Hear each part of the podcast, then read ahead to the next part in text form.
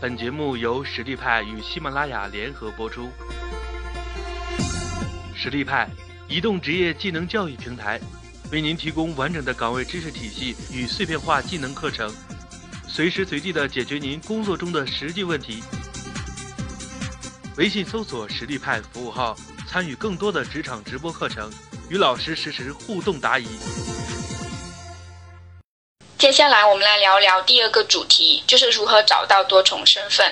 呃，第一个是呃多重身份的故事篇。那这个多重身份的故事篇的话，其实跟刚刚怎么样认识自己是啊，都是一个形而向上的一个问题。但是这个的话是一个更长远的。刚那个是自己对一个状态的一个描述，然后可能是可以更好的认识自己。那如果说是故事篇的话，你可以试想。比如说，未来呃一年后、三年后、五年后，你想自己成为一个什么样状态的人，或者是当一年后、三年后、五年后，你希望自己站在什么样的位置上面？那这个是可以去描绘这个蓝图的。嗯，它它比刚刚那个更有力量的一点是，它可以让你的脑中充满很多脑补的美好的一个场面。你可能会更容易去坚持。那这个其实我们也可以用梦想清单的形式把它写下来，时不时的翻开来看，很有可能你就会成为你自己描述的那种类型的人。然后第二点是多重身份的方向篇，很多人会很困扰。呃，我现在确实想去寻找多重身份，那我要怎么找？呃，我这边可以给大家三个方向。第一个方向是强化你的职业形象。我举两个例子。第一个例子是，哦，我在在行上，哦，我的工作是做 SEM 项目管理。那我在我的，我刚刚提到我已经换了，是做运营总监，但其实工作内容还是这种互联网的社交媒体或者互联网的一个广告媒体的。那我在在行上面，啊，我。强化了我自己的职业形象，呃，我有一个话题，呃，一个小时是要五百多块钱，我可以跟我进行一个关于这方面的一个邀约。然后第呃还另外一个特点就是，我即将会呃创办一个公众号，是有关这种互联网的线上媒体的。那这种的话也算是我一个职业形象的一个强化。嗯，这样解释起来应该会非常清楚。我再举举一个例子，比如说我有个朋友，他是经常到处旅游的，嗯。那他可以就是，嗯，他本身就在旅游啊，旅游那个旅游室里面去工作。那他可以在业余时间把自己打造成一个呃旅游自媒体达人。嗯，像之前我有看过，嗯，还有听过，还有学习过一些课程，就是现在有蛮多人就是去做呃别人的一个旅游顾问啊。只要你把你自己的一个要求发过去，它可以帮你很快打造出一整套的一个旅游方案出来。那这个就是依托现有的工作去强化职业形象。嗯，另外就是说，假如说我们在工作中的职业形象是培训师，那我们可以去学习多一点点领域的知识，在外面也同样去作为一个培训师去接一些工作。那这也是这也是一个强化职业形象的一个方面。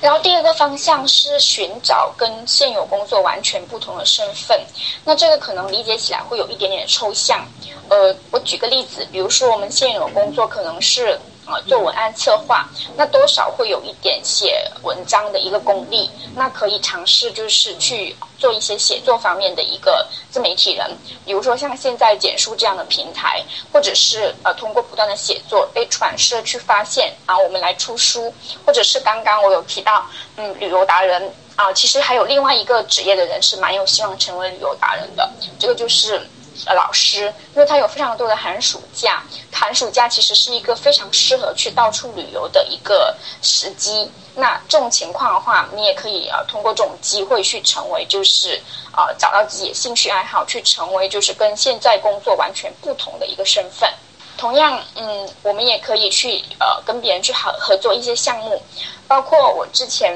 啊认识的一个。算是一个网红吧，他叫苏生矿，他在啊一个投行上班，然后最后他是呃。因为他就经常去搞很多很多的公益项目，最后他现在已经完全就是从工作上面去辞职，成为了一个自由职业者。因为他发现，就是说他通过自身的一个魅力跟自身的一个努力和学习，可以让自己通过自由的职业来啊，给自己带来足够的一个生活条件的一个呃一个一个呃一个机会，所以他就放弃了他的工作，转变成了跟现有工作完全不同的身份。当然，这样做是蛮冒险的，所以如果大家有兴趣的话，建议还是要找找自己的兴趣爱好，嗯，尝试用很多很多的一个机会，或者很多很多的一个呃写下来的一个一个动作，去找到自己的兴趣爱好。呃，包括我自己也是，我发现自己能够写作，也是因为呃。我开始想说，我要去我在打卡的时候想说，我要去尝试一下写作。我我现在有在参加一些二十一天训练营的打卡，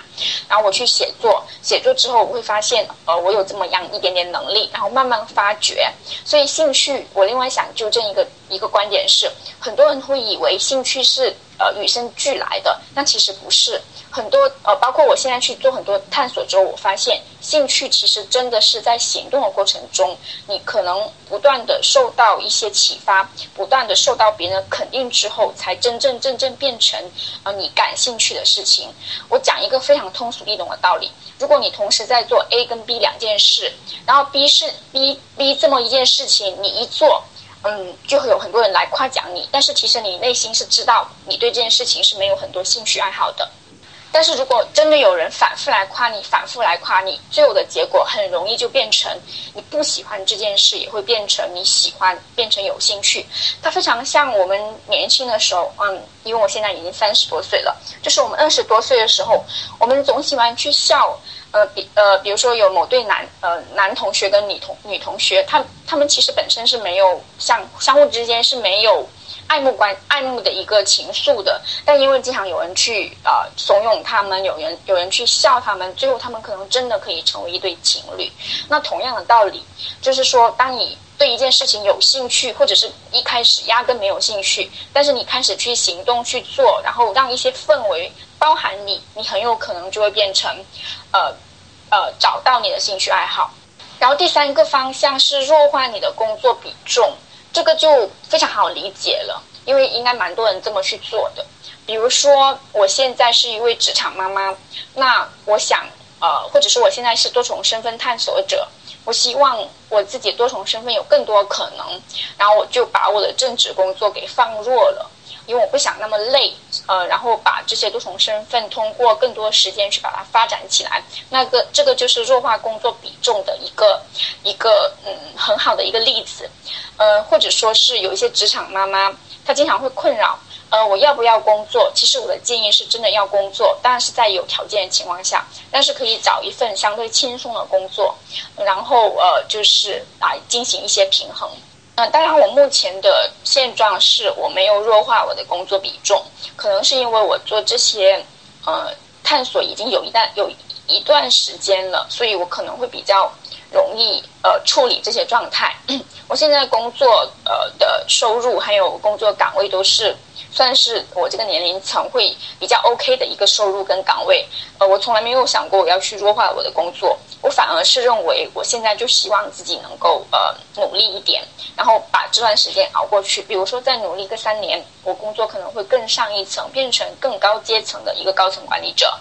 那呃，我我再去发展，比如说那个时候我宝宝也大了，我再去发展更多的多重身份的可能。所以我对我自己的要求是没有弱化工作，我现在的工。作非常有挑战，但是，呃，我业余身份的每个身份也同样非常有挑战。我觉得我自己可以处理得好。然后第三个是如何找到多重身份的一个方法篇，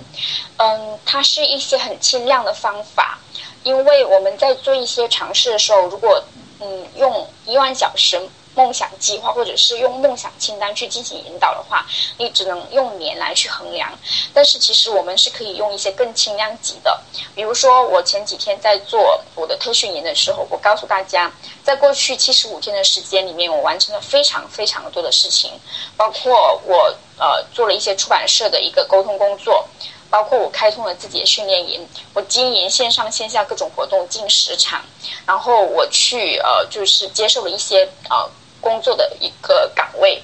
然后我换了两次工作，都是被挖、被跳槽、被挖，然后我跳槽的。然后呃，在工作上也获得了一些成绩。然后这是呃，都是我在七十五天的时间里面去完成的。呃，为什么我们呃能够在很短的时间去完成很多事情？因为我都是用一些轻量级的一个工具来进行一个引导。比如说微梦想清单，微梦想想清单它其实是很简单的一个一个清单工具，你可以去这么想，呃，比如说我来找呃。以前我可能会想，呃我的我呃梦想清单可能呃是我希望二零一六年我要去，比如说北极去旅游，那我梦想清单它就变得很简单了，可能就是说我要去看一场下雪的一个冬天，或者是看一我要去嗯很简单，我要去一个咖啡馆做一个下午发一个下午的单，这种也是属于的，它是一个轻量级，非常容易实现的，但是它可以让你的人生变得非常有可能。我。的第一场分分享，就是因为我做了一个微梦想清单，我希望可以去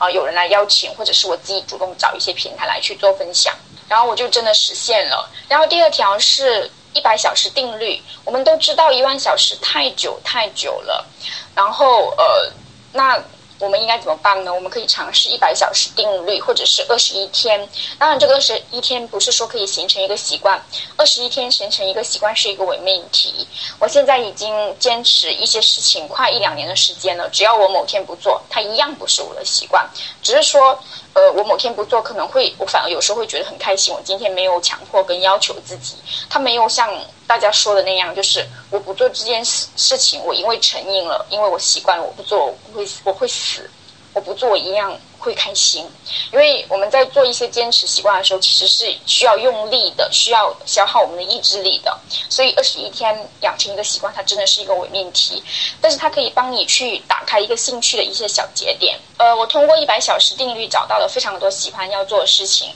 比如说我学习了心理学。我做了一些时间管理主题的一个探索，然后现在我开通了时间管理的训练营。呃，我写，我去学习心理学，然后写了很多心理学育儿方面的文章。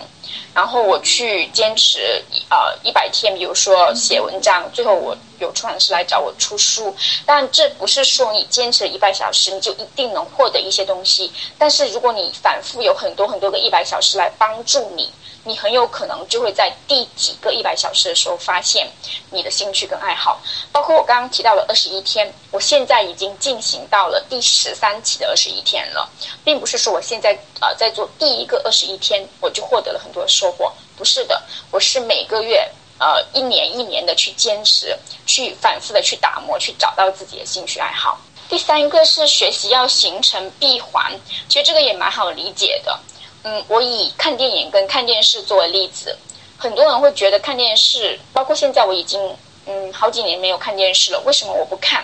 因为看电视它是没办法。画句号的，你可能需要花很多天看完几十集的电视，你才可以画句号。但是看电影它就不同，你花一两个小时时间，你就可以对那个电影画一个句号。所以我现在更喜欢去看电影。看电影相对于看电视来讲，它就是一种闭环的学习。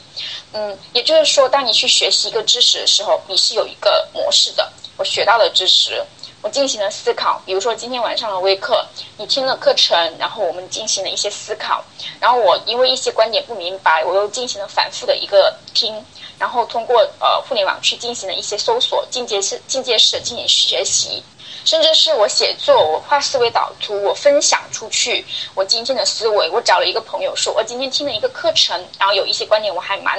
觉得蛮认可的。然后再跟你呃，在你跟别人分享的过程中，你又去修呃反馈补齐跟修正自己的一些观点，然后再找一个机会再去分享，最后来做一个小结。也就是说，你把一个个知识进行了一个拆散，然后让自己在较为轻松的状态下去完成，然后并且还很有成就感。这个就是是一个闭环式的学习，然后第二就是啊，第四就是梦想清单的回炉修正跟放弃。我前面有提到可以利用一百小时定律去找自己的兴趣爱好。那有一点也想说，哦，我通过那么多呃个轮回的一百小时定律，或者是二十一天打卡，我发现有些点是我不喜欢的，比如经常有人来啊问我，你为什么不学习思维导图？我真不会画思维导图，因为我有更好的方式来梳理我的知识，所以我没有去画。呃，不是说啊提倡大家不要去学习思维导图，是我有更好的方式。然后我想把我的时间放在其他我想要学的，我想要聚焦，我要有我的一个观点的聚焦，所以我没有去学思维导图，我也没有去学报很多很多的一个需要比较费时的课程。我一般去学习课程都是那种就是。会啊聚焦啊很细的，然后学了马上啊就可以很快有一些感触的，然后我自己可以去拓展进行学习的一些内容。所以说，嗯，我们是有取舍的。这个对我来讲，它不是做减法，它只是说，呃，我们来去做一个沟通，然后呃，来去跟自己做一个对话，然后来呃自己做一个尝试，然后找到自己最后的兴趣爱好，慢慢再去慢慢聚焦，慢慢去学，慢慢去让它变成一个点。第六点也是蛮有趣的一个观点啊，就是跟自己和解，因为嗯，间歇性的迷茫才是人生的常态。呃，很多的时候，别人会看到别人的朋友圈，哎，蛮丰富的，或者是看到别人啊写了几个月的呃写作就有很多可能。那其实这是很虚的东西，我们不要被别人的一个成功啊，或者是别人的一个一个看起来好像很很很有一个呃光鲜亮丽的表面给影响到。我们有时候是要跟自己和解的。包括我们呃在呃努力的过程中，可以有可能有一天我们想放松，那这也是很正常的。呃，我们只是一个普通平凡的人啊，完全是可以想累的时候是可以休息的。包括现在呃，我每天晚上会去修改一些课程，因为我需要呃进行一个系统性的一个训练营的讲课。那在这种情况下的话，我经常做不出来，我做不出来，我就会跟自己和解，我会再去做其他我认为我能做出来的事情。所以这是正常的。如果说我们在坚持过程中有迷茫，然后有痛苦，那我们何不放过放过自己一马？但是千万不要完全彻底放松。呃，我们还是需要有一个度。所以这个就是与自己和解的一个解读。然后这是第呃二个主题，我进行一些简单的总结。它一共是三个方面，一个是故事篇，你要为自己画一些比较远的一个蓝图。甚至是之前啊，有一些名人会说，我希望我的墓志铭上面是去出现什么样的字眼。我从来没想过我的墓志铭要出现什么样的字眼，因为说真的，我不太在乎我死后别人怎么来看我，我比较在乎的是我活着的时候有没有淋漓尽致。我死后别人对我的评价再高，我都不会知道。但是如果说我活着的时候，我可以活得淋漓尽致，我可以影响到一些人，我可以跟别人有很多很多的交流，我可以找到很多同频的小伙伴，这个才是我更在乎的。然后第二个点是方向偏，我们应该怎么样去找到自己的兴趣爱好？那这个可能啊只是一个方法，然后具体怎么找，还是要每个人自己去画一画、写一写。